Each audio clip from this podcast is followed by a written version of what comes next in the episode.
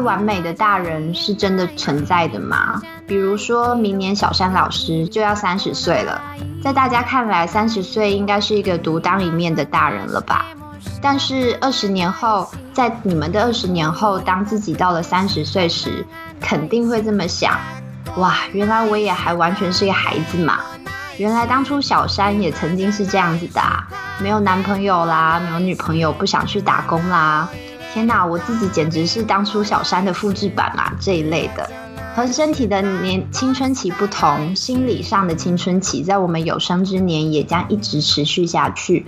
所以大人也会犯错，也会懒惰、逃避、迷失方向，也会找借口哭泣、怪罪他人，或是喜欢上不该喜欢的人。这全部都是因为青春期的关系。大人也会犯错，所以请做一个能原谅他人错误的大人吧。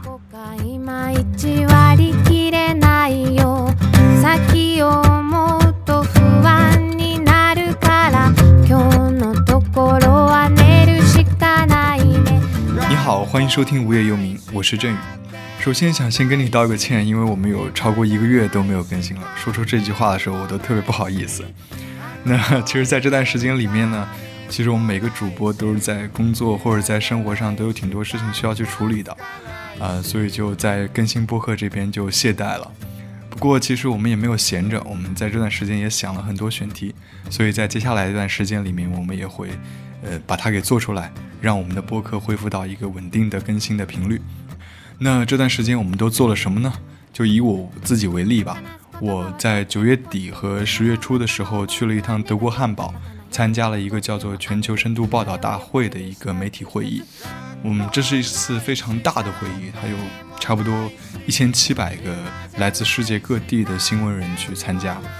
这是一个很好的机会啦，去认识很多，呃，世界各地不同的新闻工作者，知道他们现在在做什么，知道现在世界媒体最关注的议题是什么。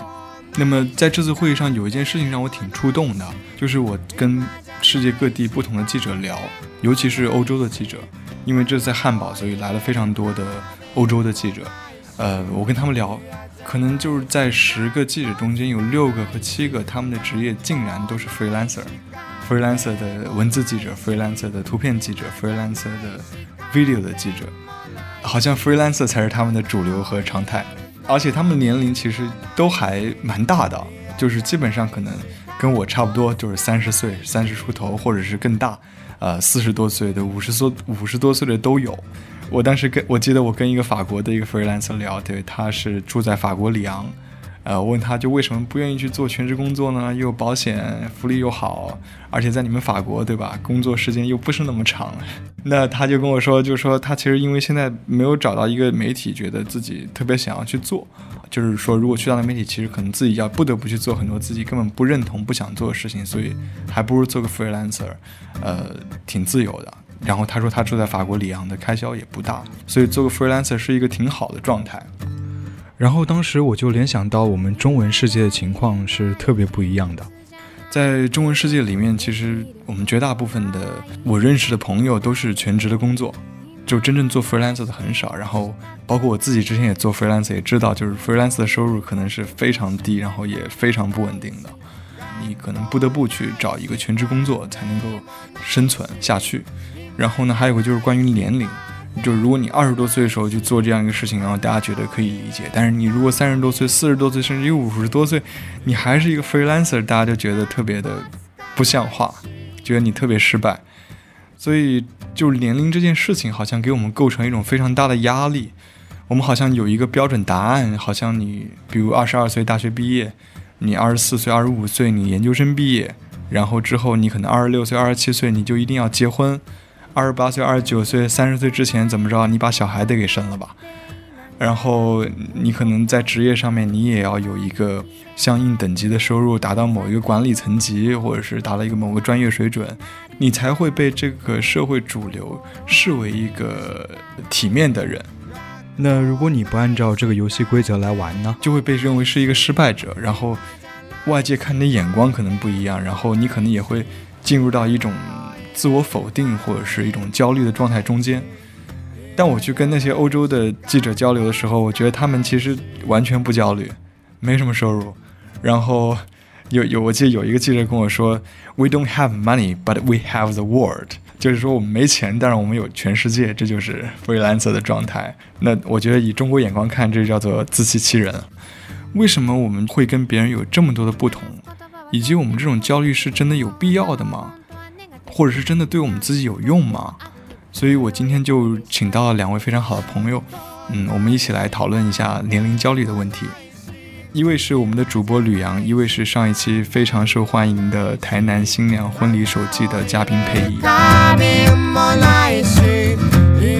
我是佩仪，很高兴又有机会来无业游民跟大家聊聊天。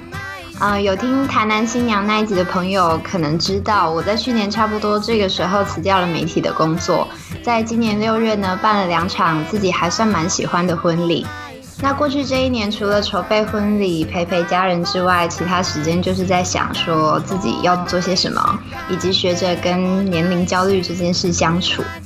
呃，不瞒大家说，我下个礼拜就要满三十岁了，恭喜！这个标准，Welcome to the Thirty Club。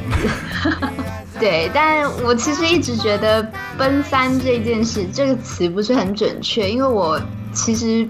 不那么想要朝他奔去，是他自己快速追过来的。对，那总之很开心，在这个快要被三十岁追上之前呢，可以来无业游民喘口气，疗愈一下。嗯，好棒哦！对啊，哇，我我真的不知道还有这样的一个渊源啊！你下个礼拜正好就是我们节目放出来的时间。我也觉得很巧，就是感觉就是每一次来录好像都是，例如说结婚后或者生日前这样。对啊，对啊，这个很有意义耶。是是是是是，送给你三十岁的礼物。是是是。好的，我压力好大。没事没事。好的，吕阳呢？那我就是已经陪伴了大家一段时间的吕太阳，然后我比佩仪大两岁吧，所以我已经过了三十岁，还多两年了已经。对，嗯，我明白你说的，就是可能最开始。要过第一个三十岁的生日的时候是蛮紧张的，特别是因为我是老友记的粉丝嘛，然后就是里面有拿这个到三十岁这个东西做一个梗，就是好像是 Rachel 还是谁，就是三十岁的时候是变成了一个 problem，所以我当时要三十岁的时候，我会有一点，现在想来。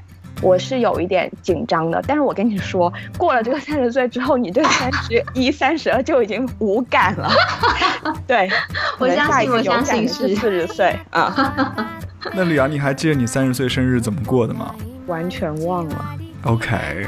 对，我我记得我三十岁还挺印象挺深的，也没有什么特别。当时正好是，呃，深圳那个双年展，那个城市双年展，然后就是去到那个南头古城里面，就是去那里看了一下，嗯，就挺平淡的去过了这个三十岁生日。对，离开了香港几天。那你当时会有配音现在那种心情吗？就是感觉是被三十岁追过来的心情。对，其实就说到这个，就是觉得我是。就是这种年年龄焦虑感，我也就是在三十岁前后会有的，啊，嗯，可能我也刚过三十没多久吧，就是还还在，呃呃，像我刚毕业，比如说二十四、二十五、二十六，我想一四年、一五年那时候，我我这种感觉都没有特别强烈，可能是我到了二十八岁、二十九岁的时候才会觉得，啊。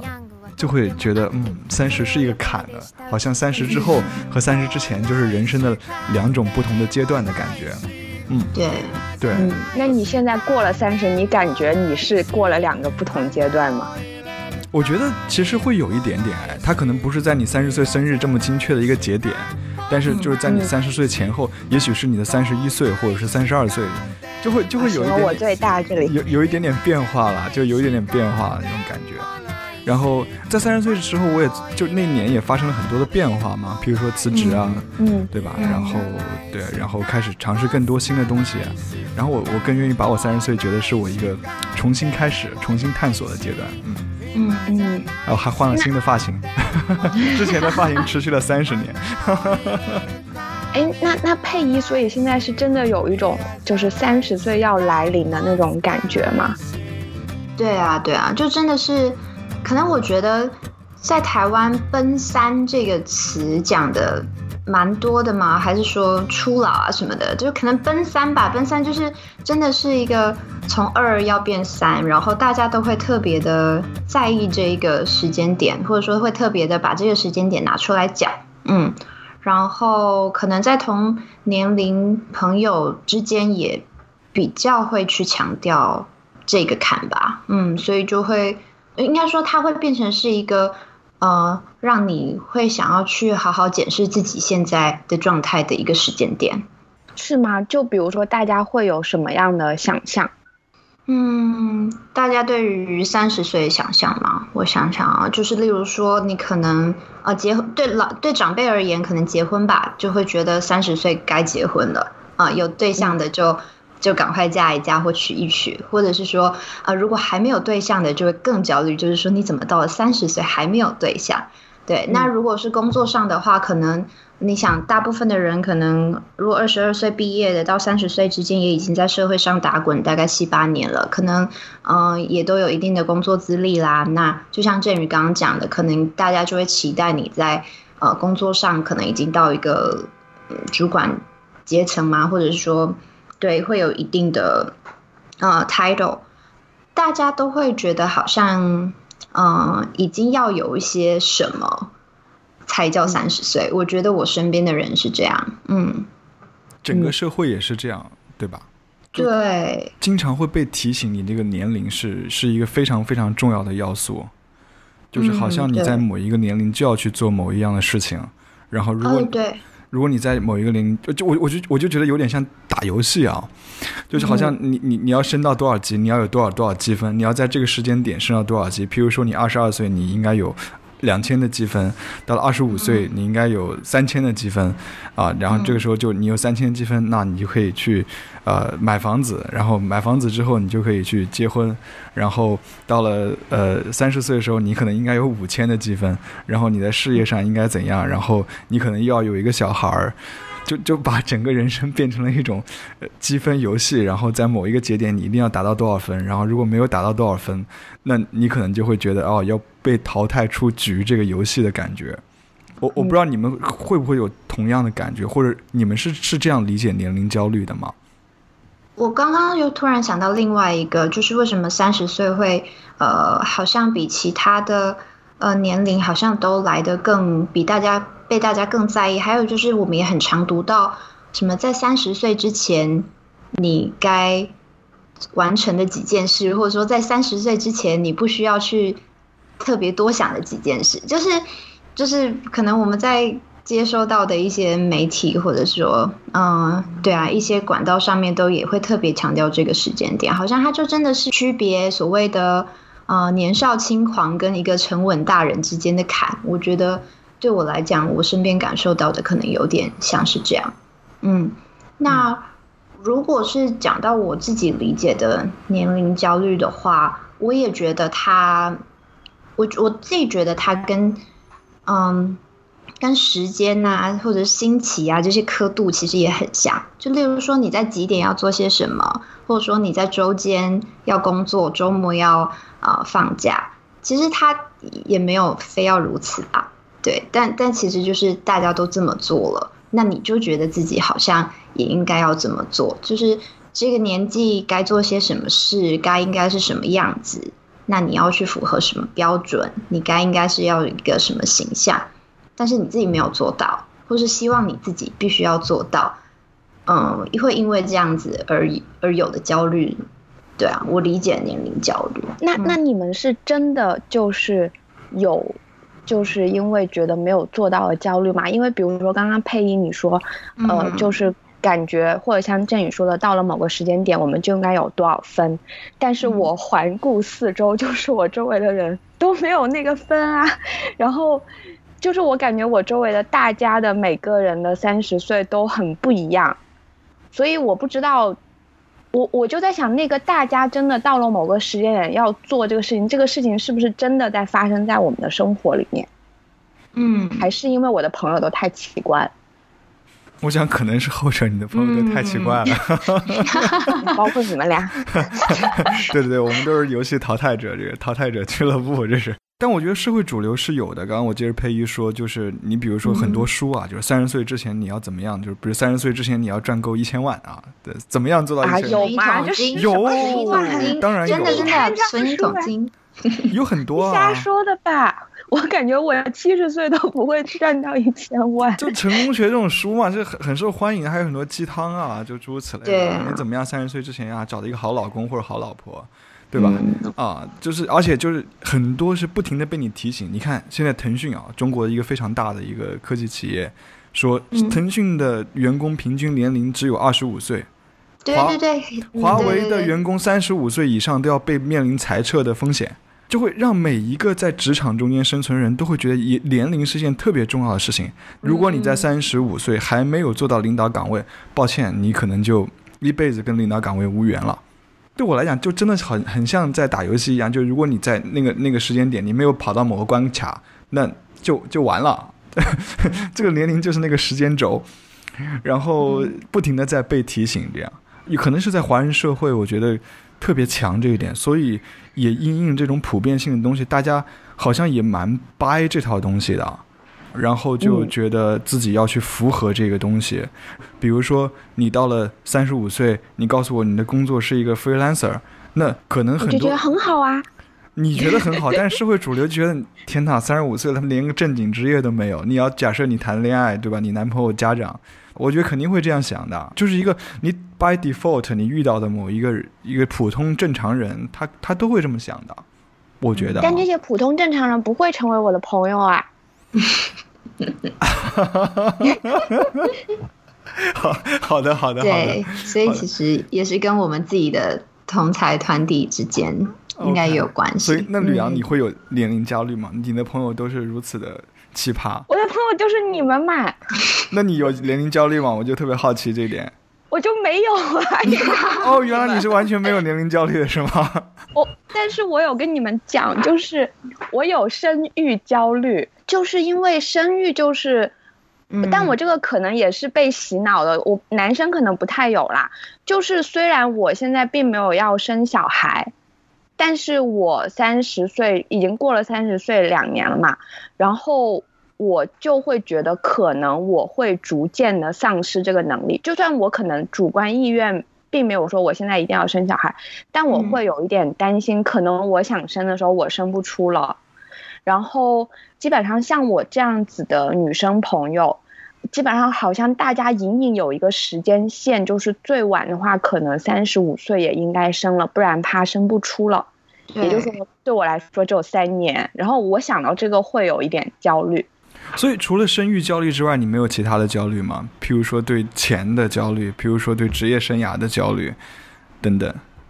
我都没有什么职业生涯，然后。钱就，我觉得是不是男生？我现在在想，是不是真的男生对钱的焦虑会比女生强一点？我我真的不太知道哎。就是我对钱也还好，我感觉可能可能我就是这么糊涂，所以五十岁你们都功成名就，我就在街上扫街吧。我可能我觉得只要只要做你的朋友，五十岁就不可能功成名就。先绝交的。就我觉得，我自己也觉得年龄焦虑，它它一定，或者说真的最主要就是来自于跟别人比较，嗯，对，别人例如我啊，对，但别就别人有时候对，就我觉得就看你要跟谁比较，嗯，那那大部分的时候，你可能会去跟身边的同才朋友嘛，或者是他们他们一个呃，或者主流啦，或者大众，或者是你某一个在意的对象去比较，就我觉得。就是他会是从这种，呃，比较而来的。那如果像我自己的话，我觉得我的朋友们，嗯，目前就除了你们，你们两两两个这个失败者之外，除除了你们之外，我真的，我大部分的朋友们现在的工作，我觉得他们真的都还蛮稳定，然后都也都到了一个，我觉得他们他们现在。也都走到一个位置，就是不管他们是要继续在他们原来的既定的职业上奋斗啦，或者是说他们决定要呃，例如说出国念书，继续念书，或者是就是他们感觉是已经有呃一定的资历了，他会他会有感觉，就是说我们好像也活了同样的时间，但是我们却后最后或者说现在，我们现在检视自己，却觉得自己跟别人好像站在不一样的位置上，那你就会想说，怎么会这样呢？是自己出了什么问题吗？对，就我觉得他嗯一一就是那个焦虑感可能是来自于这里，就是有时候会觉得自己好像也没有比别人少努力些什么，嗯，对，但是。好像就怎么就来到了一个一个阶段，就是自己好像蛮茫然的，或者说其实不像别人一样那么稳定。嗯，当然我觉得呃这个焦虑其实可能跟我自己的嗯家庭背景也有关系。我们我爸妈都是国小老师嘛，嗯，就是公务员出身。那我觉得他们从小对我的。他们对我的期待就是说，找到一份稳定的工作，那可以养活自己。嗯，对。那呃，当然最好就是去当公务员，但他们也没有硬要逼我当公务员。但稳定这件事情，我觉得应该算是从小有点根植在我心中的吧。所以，当我自己处在一个不稳定的状态，而年龄又即将到一个大家都认为应该要是稳定的年龄的时候，就特别会有这种焦虑感。嗯，明白。你真的认为稳定是一个特别重要的价值吗？我觉得我内心其实是向往稳定的。对，我觉得，嗯，对，就是虽然说我我我喜欢很喜欢变化，然后喜欢尝试各种不同的东西，可是我觉得它反而让我觉得我还是要有一个稳定的什么，让我可以心比较稳一点再去尝试。嗯，或者是说，可能就因为我跟我们家的关系很好，所以他们的这个价值观，我觉得我如果可以达到稳定工作或者说稳定的这个状态的话，我可以让他们比较放心一点。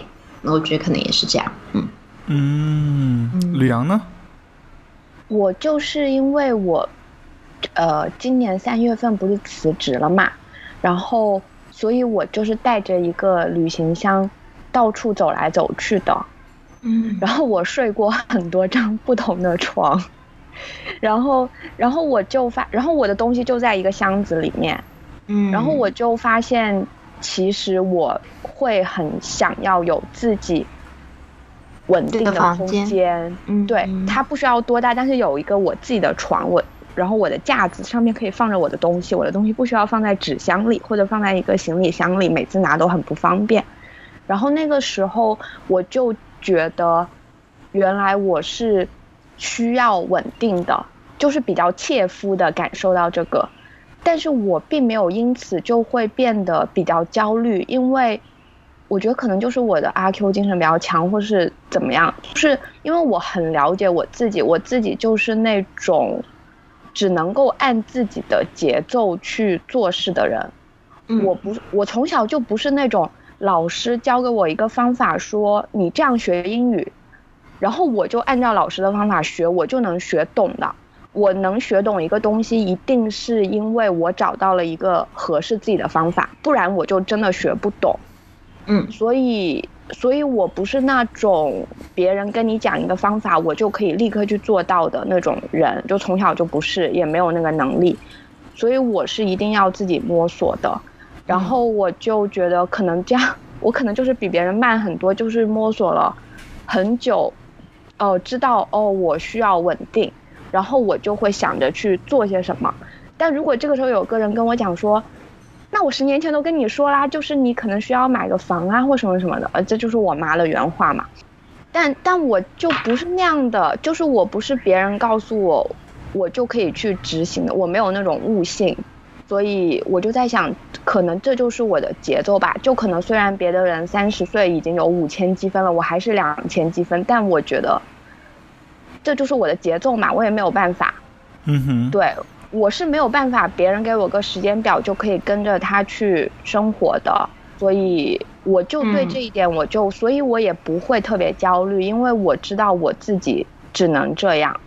对，我觉得这个蛮关键的，就是吕阳他，嗯，我我觉得我刚刚说年龄焦虑来自于比较，我觉得他这个比较背后的心态，其实也是你会想要去。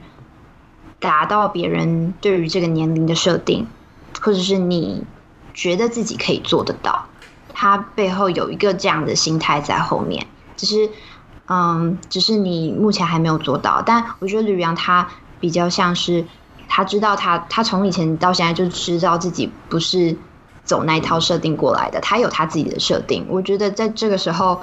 那份焦虑就会少很多，因为你知道那不是你要追求的，嗯，或者说我也追求，但我可能真的只有五十岁才会有别人三十岁的五千分，你明白吗？嗯，但我觉得这就是我我的局限，就是我也只能这样，我也没有办法去变成另外一个人，我就，所以有的时候我真的会觉得，既然我们都是会死的嘛，那那我们每个人的活法都是一种。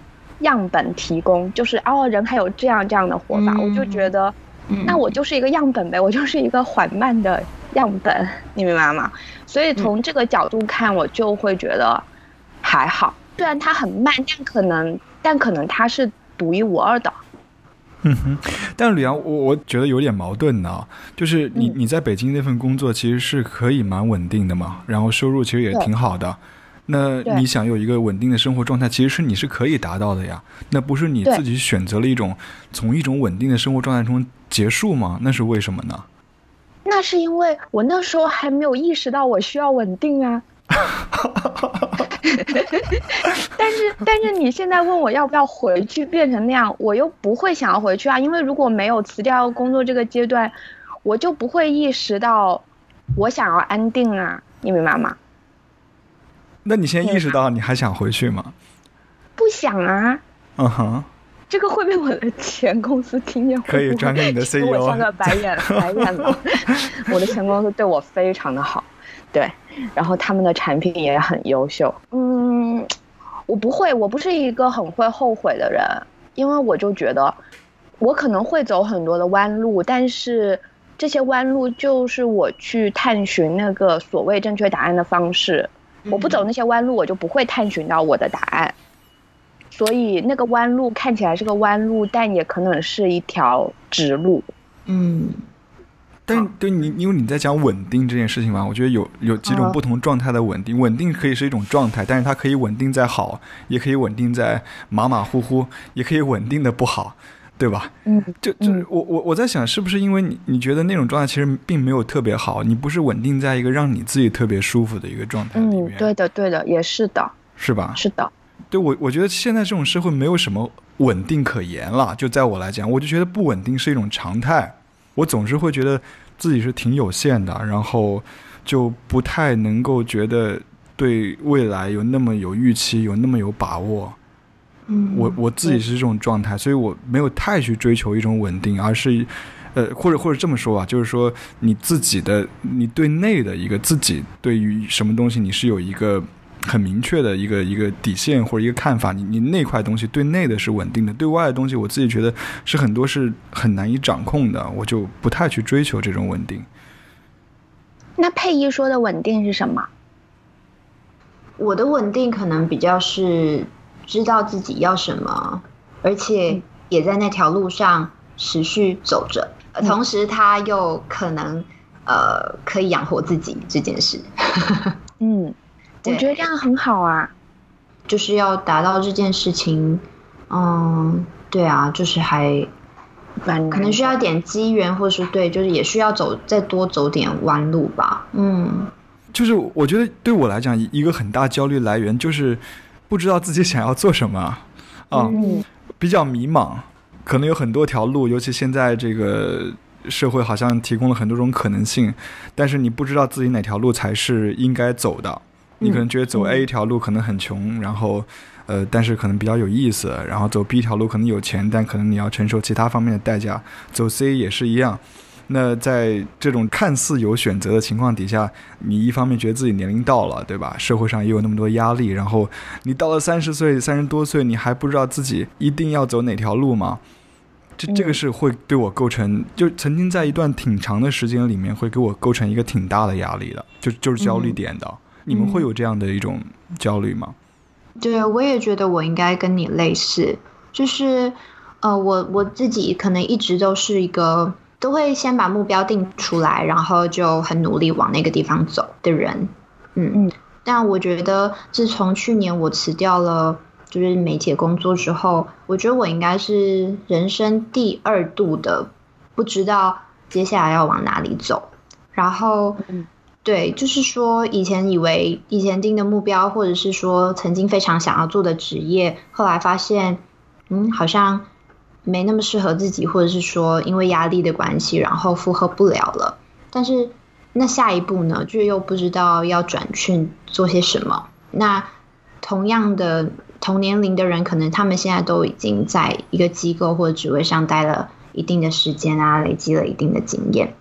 对我觉得，嗯，也也是这种觉得好像不太知道要往哪一个方向去的这种年龄焦虑，然后又搭上了大家认为。但你这个年龄就应该要知道你自己该做什么了的这个设定，就是构成了我的年龄焦虑。我觉得我我会有你们说的，因为我也不是不知道自己干嘛嘛，想干嘛嘛，所以就是我也会有那种焦虑，就是觉得好像一直在探索探索，但好像没有什么结果。但是我自己的焦虑是。我自己比较能消化的，就像我刚刚说的，就是我的弯路可能就是我的直路，但是我有一个焦虑是比较难消化的，就是对父母或是朋友的那种歉疚。就比如说像我现在每次去香港都住振宇家嘛，然后虽然振宇他可能依然会觉得他并不知道自己，呃，就是他想要的东西是什么，但是他的稳定的生活已经让他可以去给予。就是他可以去 host 他的朋友啊，然后照顾他的朋友啊，嗯，然后我就觉得到了这个年龄段，然后我还是不太能给予我想要给予的人。没有啊，你给予很多啊。对啊，你心理上给予很多。我就是行李箱。然后哎，听我讲，听我讲嘛。对，就我就会觉得有的时候觉得想着挺难过的，因为如果我有一个自己的房子，我就可以请你们来玩。然后，然后我们又可以做饭，然后我又可以，就让我爸爸妈妈也来玩。就我想到这些，我都不能做到，然后我就觉得这个会让我挺难过的。对，而且我会觉得自己没有负担起自己应该负担的责任。但吕阳，我想问说，你你觉得这种焦虑感，它必然是跟年龄绑在一起的吗？就是你会因为。哦，觉得自己到了这个年龄就应该要可以达到你刚刚说的这样子的，嗯嗯，我我没有觉得到了某个年龄就必然要达到，就我没有那个确切的年龄数，但是我觉得它是应该需要达到的，嗯，就因为因为小时候肯定是就别人给予你嘛。但我不想要一直就是别人给予我，我也很想要去给予别人，就照顾别人，对吧？嗯。所以，所以，所以我就，特别是还有一个就是，你会发现你的家人在老去，嗯，对，然后你就感觉，可能等你有一天你能给予的时候，他们已经很老了，那个时候也会觉得难过吧，就是有一些跟年龄有关的，嗯。我也会耶，其实我也会想，例如说，像我现在啊，我我其实我爸妈从来不出国的，甚至他们以前非常反对我出国玩，但后来反正我革命成功之后，我就这几年跟 狂出国去玩。但我现在其实最想要做的事情就是可以带他们出国玩一趟，这样，嗯，对对。然后，但是我又想到说啊，他们一定会想到我现在还没有一个正职。所以就会不好意思花我的钱，然后他们也可能也不好意思，就也不是不好意思，他们也舍不得拿自己的钱，就是出来玩。对，然后就我懂你的感觉，就是你你你的那个焦虑，可能不是想要去达到，例如说一个什么功成名就啦，或者是说什么就是年薪几百万，但是但是是想要给。家人一个更好的对生活，或者是对啊，想要多给他们一些。但我蛮好奇哦，就你们这种焦虑感也是在三十岁前后才出现的吗？还是说以前也都会有？呃，我的话，我也真的是在呃离三十岁越来越近的时候开始的。我觉得我我我觉得可能台湾没有那么常讲，例如说九零后、零零后，就是这种这种好像。对对，世代这件事，我我我觉得至少前几年没有吧。对，但可能在那之前，因为你都一直是属于那个比较年轻的那一群，所以其实你没有太感受到那种后生可畏或者说被比较的那那种焦虑感。嗯嗯，或又或者是说我可能我一直也，呃，某个某个角度来讲，我可能一直都蛮遵循这一套，呃，这个年纪就是该怎么样，所以其实我不算落后太多。所以在那之前就还好，嗯，那我我我我发现我开始就是真的就是在可能也有点像剧那个振宇这样，就是大概到真的越靠近三十岁的时候，然后或者说工作上同事之间也开始有不同年龄层的人嘛，就我发现有一个有个例子就是我在读别人的简历呀。或者说翻书上面的个人简介的时候，就我开始会去比较说，哎，他跟我差几岁？就是我也会，我也会。对对对，就是比如说，而且我是我，甚至我是那种一两年，我都会觉得，就是例如说，这个人可能老我个一两，大我个一两年，我就会觉得啊，他表现的好，或者他现在就是有个 title 是理所当然的，这样就是他历练比较多嘛，嗯嗯嗯。但是就但如果你读到一个，哎。比你年轻的，你就会发现说，嗯，那那你自己在干嘛？或者说，你你在他那个年龄的时候你在干嘛？就会发现好气哦，看我发现我开始会有这种比较的心态了，然后我就发现啊，这就是所谓年龄焦虑吧？哦，就真的是在，真的是在那个时候才才第一次意识到说，哦，自己有年龄焦虑的状况。对对对，我记得好像前几年网上挺流行一篇文章，就是说。那些今年特别牛逼的人，这个二十五岁的时候都是什么样子？什么马云二十五岁什么样子？然后马化腾二十五岁什么样子？诸如此类吧，就是就就好像贩卖希望，就是好像他们二十五岁的时候有有一些可能也混得挺不济的，然后可能你也挺不济的，所以你就会觉得，嗯，我到了五十岁的时候，也许就会怎么样怎么样这样。对，就就挺挺拿这个年龄说事儿的。我我我我听这么说，你们这么说，我想到一个很有趣的，也不是有趣啦，就我想到一个，就是。就我们从一出生，其实就有别人给我们一个时间表嘛，就是读书读书各种读书啊，然后，然后等到我们终于就是就是大学毕业或研究生毕业之后，我们就没有时间表了，然后我们就挺迷茫的，然后我们就建立了一张共识的时间表，就是好像我们特别一定需要一个时间表，你明白吗？而且这个时间表是一种集体完成的。就是以前就是读书的节奏嘛，这肯定是集体完成的。然后到现在振宇说的那个，你你打游戏一样，像多少岁有多少积分，这也是集体的，像这种共识且一样的东西。我们是不是就好像一直都需要一个这样？但比如说我的时间表是五十岁才有五千积分，这是我的时间表嘛。然后因为这个时间表已经就太个人了，所以呢，它跟别的时间表就。挺难，就是没有什么可比性。但你们会不会觉得这个时间表就好像就特别密集的在，比如二十二岁到三十岁之间，三十岁之后好像也没有。不是说你四十岁要怎么样，好像没有这个设定；五十岁要怎么样也没有，六十岁、七十岁更加没有。就这个时间表就集中在了二十二岁或者二十四岁，你在大学或者研究生毕业之后到三十。出头的这个年纪，好像所有人生中间最重要的决定都要在这七八年中间去完成它。嗯，对我也有这样的感觉。嗯嗯，但之后但应该现实生活中应该不是这样的吧？因为就算在这个时候结了婚、生了小孩，可能会在四五十岁的时候离了婚，然后觉得那个小孩很讨厌，然后。然后那个工作虽然三二十多岁、三十多岁的时候喜欢，但可能四五十岁的时候也有可能觉得不过如此。但是，就每天摸鱼。但我觉得这个社会它不，它不那么在意后面怎么发展。就像王子跟公主的故事一样，他们只要结了婚，就反正你先达到一个大家觉得幸福美满的的状态就好了。然后之后会发生的各种变化，我觉得，呃，我觉得主流或者说长辈们他们好像。觉得那就再说吧，反正你现在先达到 这个阶段该达到的事情。嗯，那那是不是说我们挺过挺到了四十岁我们就自由了？我我对我我不知道，就你们的观点，我就蛮好奇，我我我在想这个问题，就为什么呢？为什么就一定要集中在这七八年呢？为什么我就不能把这个七八年往后推一推呢？嗯，反正后面你也没有给我规划，你把所有事情都规划了这几天，就像你写稿，可能在呃十一月之前你要交三篇稿，呃，但那个 deadline 不一定是真实的，你可以把一篇稿挪到十二月再写，呃，你可以把一篇稿挪到明年一月再写，反正都是明年三月发表。就我们为什么要把十一月份就把三篇稿全都写完呢？难道说我们三十二岁、三十五岁之后就不能够有这种能力了吗？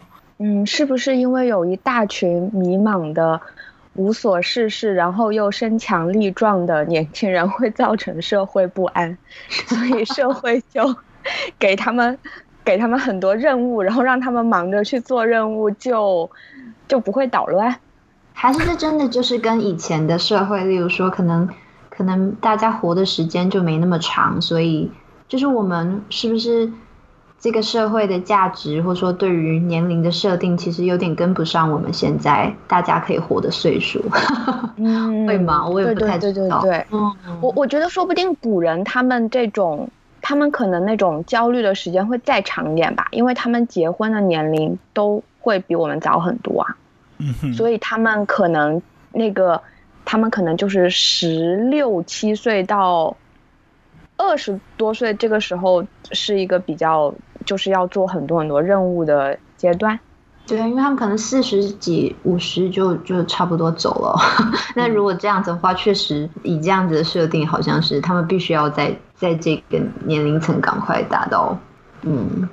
但是我想到一句话哦，古人就是我我们最常在在华语世界里面被提出来，就是孔子说的什么“十五而有志于学，然后三十而立，四十不惑，五十知天命，六十耳顺，七十从心所欲不逾矩”。他活了七十三岁嘛？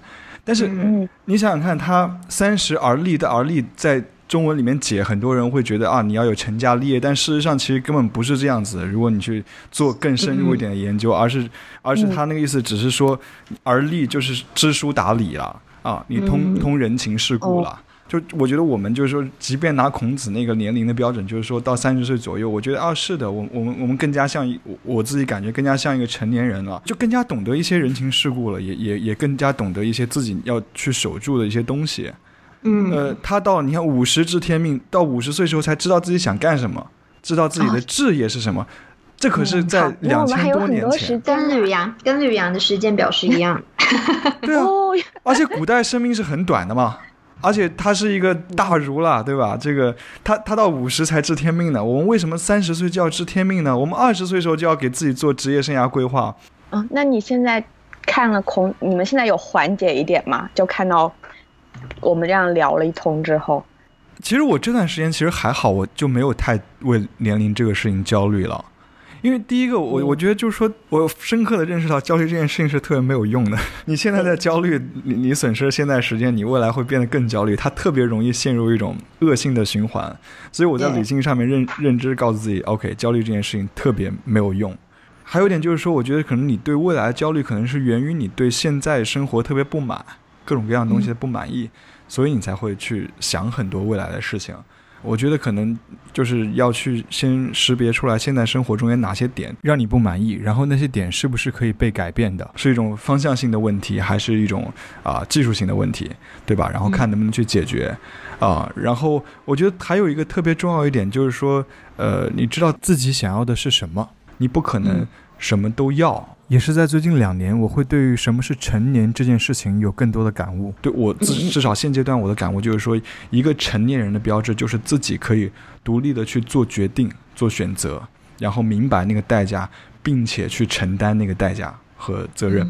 我觉得这就是一个成年。然后我觉得 OK 啊，其实我符合了所谓 三十而立的这个这个标准。这样对了，所以我就觉得我我我我自己以前我我常跟别人讲一个，也是一个真事儿了，就是。我在呃一二年的时候，我我第一第一份工作嘛，当然跟吕阳是在同一个杂志，呃，然后那是我自己特别喜欢，当时特别喜欢的一个杂志。我去了之后又特别的高兴，觉得钱什么的根本都不想，也不在乎。然后我那段时间去了呃深圳找自己一个大学同学玩，他有另外一个朋友，嗯，他他当时也是读了一个法学硕士，在在英国读了一个法学硕士回来，然后他当时就是去律所，我就跟他聊，他他去他说我做法律做律师就是为了赚钱，然后我对你讲那些什么法治状况啊，什么维权案件啊，我没有什么兴趣，我其实不一样嘛，我其实当时学法律根本都。不会考虑钱的问题啊，还而且被吸引我的是宪法啊这种，我我我当时就特别不耻这样，就是反正觉得人各有志，嗯，但但在前两年的时候，那我知道他可能在深圳有已经有好几套房子了，但是我在香港好像呃这个 生活物质生活还是挺拮据的状态啊，有的时候都是捉襟见肘，有时候觉得挺不 fair 的吧，就就觉得靠哪点不如你。然后，但后来想想，其实就是任何选择它都是有代价的啊。呃，他有他的付出，我他有他的在其他方面能力，可能我没有。那我也知道我自己选择的这个东西，我就去承担这样的一种代价。所以我觉得也没有什么，大家的经历挺不同的。我也做不成他，他也变不成我。我想要的东西跟他想要的东西从开始就完全不一样。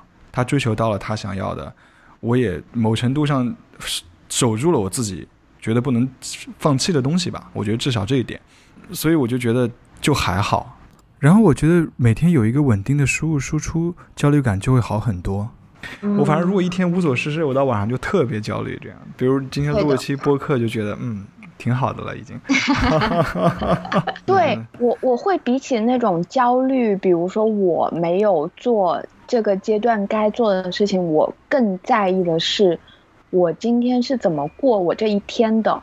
嗯，然后，然后我特别有下意识的去，就是比如说我现在就没有任何外面的限制嘛，然后，所以我就可以想几点钟起床就起床，想干嘛就干嘛，但是我会比较有意识的去，就是不会让自己就一直。就是睡到中午啊，虽然也是差不多中午，但会比中午早一两个小时啊，然后会干一点什么。如果这个东西没有做到，可能我会比较难受，就这个这个的难受感会具体很多。嗯嗯，但如果我感觉今天都还不错，然后我这个会极大的影响我的心情，我就会觉得嗯，其实也挺不错的，就这样，你明白吗？就你的时间表的 scale 是在一天里面，对吧？对 对。嗯，然后他可能不需要特别发生什么，但只要我是感觉不错的，我就觉得挺不错，我就觉得挺好的。嗯，其实我现在也是，我我现在也是，哪怕今天你见了一个人挺有意思的，或者你吃饭聊天挺开心的，你做了任何一件事情，你今天有一个启发，你今天拍一张很好看的照片，然后我就觉得挺好的，今天没白过。对，我觉得蛮神奇，就是嗯，我也觉得过去这一年就是这种。小小的的开心，有时候还蛮容易被放大的。嗯，就是例如说，就像振宇刚刚讲的，就即便嗯，就是可能只是完成了一个小小的某件事或者什么，就是就是可能这个在以前都觉得也不过就是一天 schedule 之中的某一项吧，然后做完划掉啊什么的，但。但是现在可能因为没有一个更大的事在做，但是这种每天小小累积的这些东西，就会让自己就那个快乐是还蛮蛮实在、蛮开心的东西。它被放大了吗？我也不知道，但但反正快乐是实际的。嗯，对，因为我我觉得如果你有持续在这样一个状态中间，可能你你就会慢慢显现出来，哎，自己想要做什么，想要成为什么样的人，可可能就会慢慢显现出来。它不是被计划出来的啊，而是它自己生长出来的。对，就是就换一个角度。现在我们是在浇水。对啊，对啊，其实我我我我我我觉得是这样子的，就真的，嗯，你每天都过特别有意义。也许，哎，你就觉得，哎，这条路也许真的是我慢慢就要去走的哦，就就出来了。它不是天上突然降下来一个东西啊，我给你一个神奇，你应该去做这个，你应该去做那个。我自己感觉其实是这样的。对呀，而且这样子的你，就会等于你有给。一个空间给以及时间给那个东西出来嘛，嗯，就是配音一开头不是讲说那个什么，就是给那个什么出来，嗯嗯，就是不然的话你都不知道那个东那个什么是什么，然后你要去规划它，嗯，就很难做到嘛。是是是，而且我总觉得就是说，在一个焦虑状态底下，你因为这种焦虑去推动你做了一个决策，未必是一个好的决策。哦，没错，这真的是。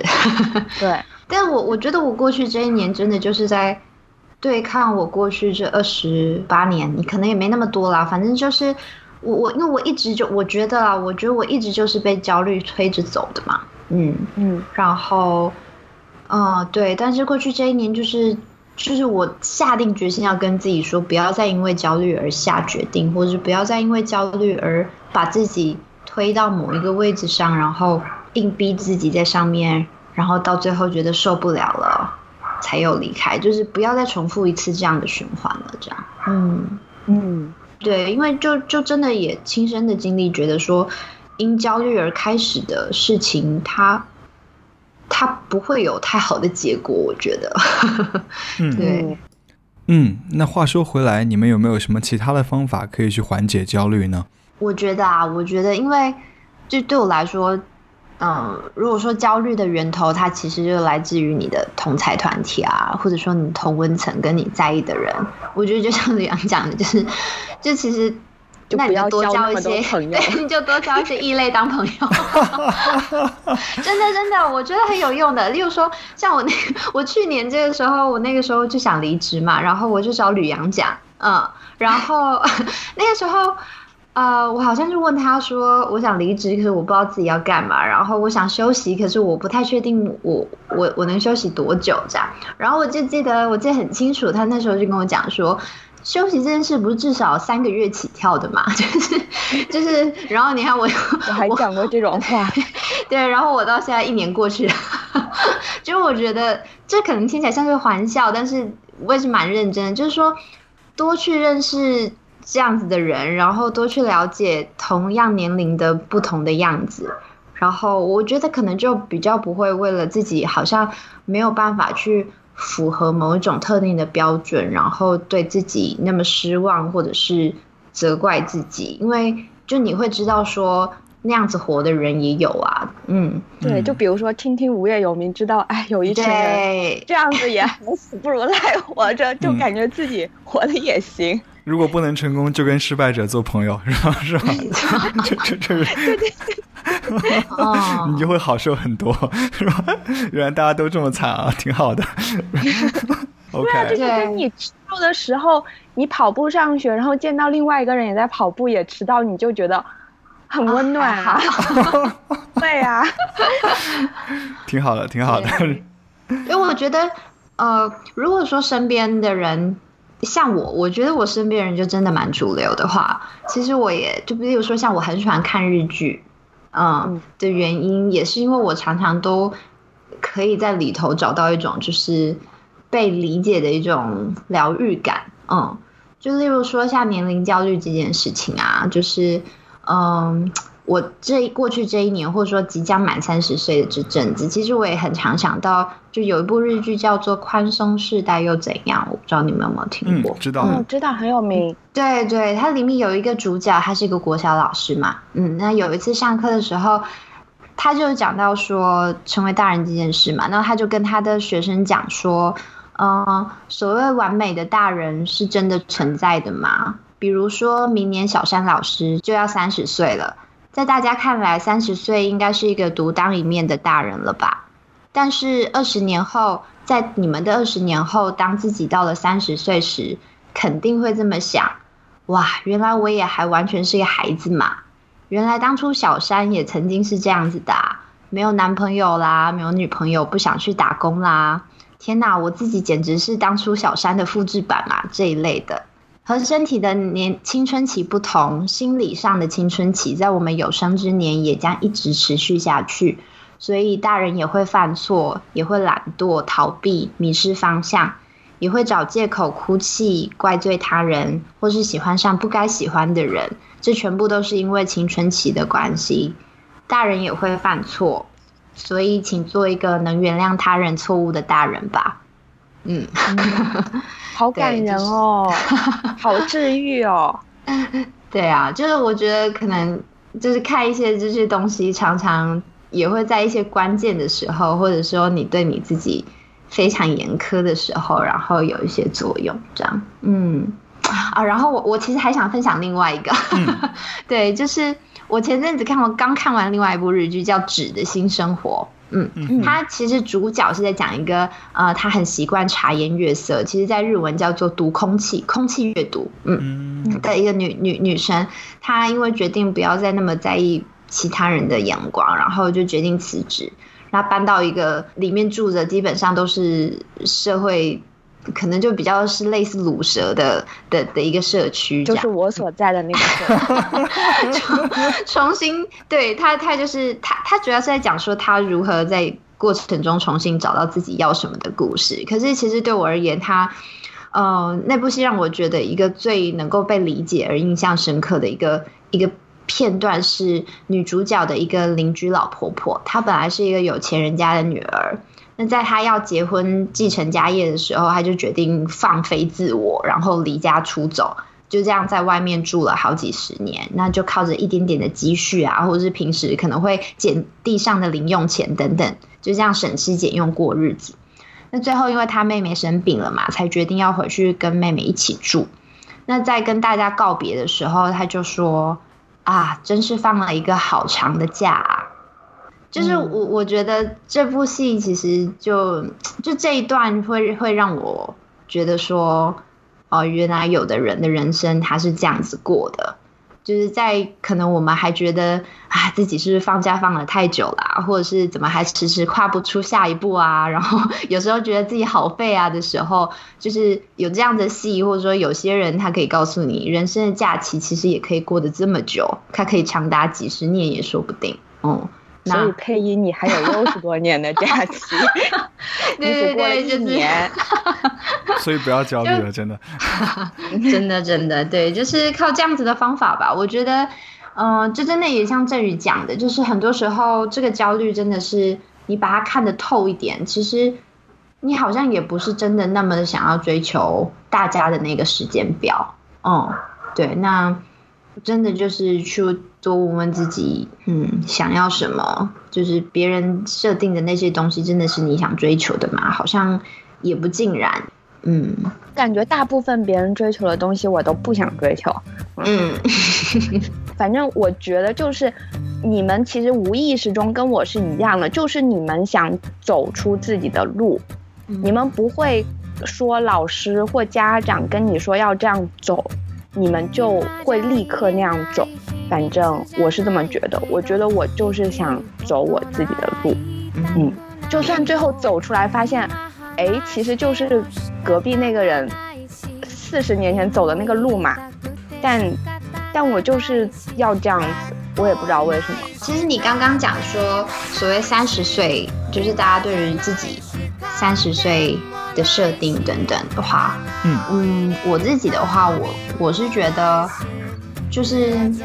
就我觉得，所谓就是真的要到了现在这个阶段，你才会发现说，就是所谓成长或者说变成大人这件事啊，就是原来不是变得更厉害、更完美，嗯，就是反而是去接受说，哦，原来大人，嗯，是这样，然后原来我这样就就算大人了，或者说原来我可以做到的、不能够做到的有哪些？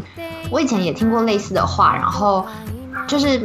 不太懂对方，然后会觉得对方有一点画地自限、不努力。但是我现在完全明白了，就是要能够接受自己现在的样子，然后走到什么阶段，然后去拥有那一份从容，我觉得就已经是非常了不起的事了。所以我也觉得，其实就这样想的话，就是觉得有年龄焦虑也没关系，但反正不要被压垮就好。